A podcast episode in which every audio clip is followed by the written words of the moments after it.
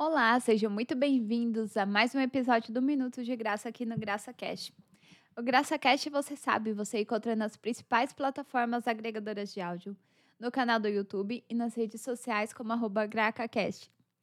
E a palavra de hoje é sobre processos. Os processos estão presentes em todos os momentos de nossas vidas, né? Até mesmo em filmes, séries que a gente assiste. Muitas vezes a gente espera por um final diferente e o final acaba ou nos decepcionando, nos deixando muito felizes. E o destino, né, ele podendo ser melhor ou pior em muitas coisas em nossas vidas, né? O caminho de uma viagem, a ida ao compromisso. Muitas vezes esse caminho é o que mais nos diverte. E por isso a gente tem que aproveitar cada percurso, né? O meio de um curso, é, o meio de algo que a gente acha complicado em nossas vidas, o meio de um processo, muitas vezes eles nos traz vivências incríveis. E ainda mais com Deus, que está sempre ao nosso lado e nos dando forças, nos ensinando, né, e ajudando outras pessoas a passarem pelo o que a gente passou. É, a gente sempre, sempre tem que se lembrar dele no meio do caminho, no meio de todos os processos. Ele tem um propósito para tudo que a gente passa. E a Bíblia, ela nos traz vários conselhos referentes a esses temas, e eu separei três deles.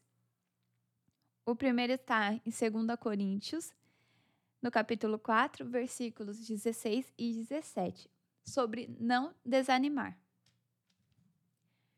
Por isso, não desanimamos.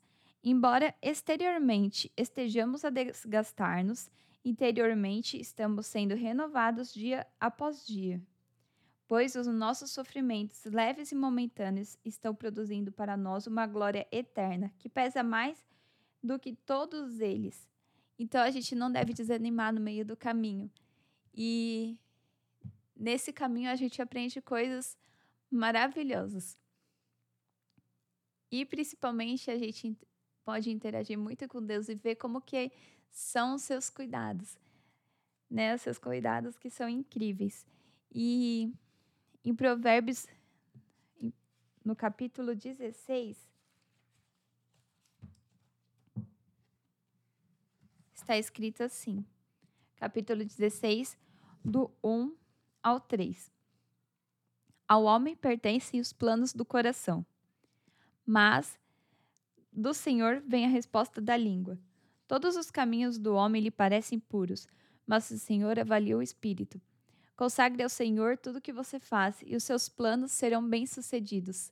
Então, nosso coração, coração é cheio de planos, mas os maiores planos eles vêm do Senhor, então que a gente esteja aberto a isso, a orar pedindo que ele cumpra esses caminhos que são bem mais altos e melhores que o que a gente pode imaginar. E lá em Mateus, no capítulo 6, versículo 33, diz sobre buscar primeiro a Deus.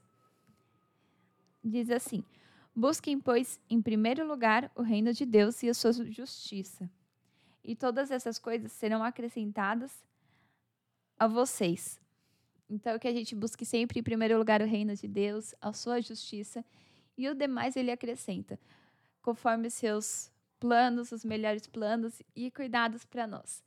E basta a gente confiar nele e prosseguir com essa confiança e a esperança que ele nos dá.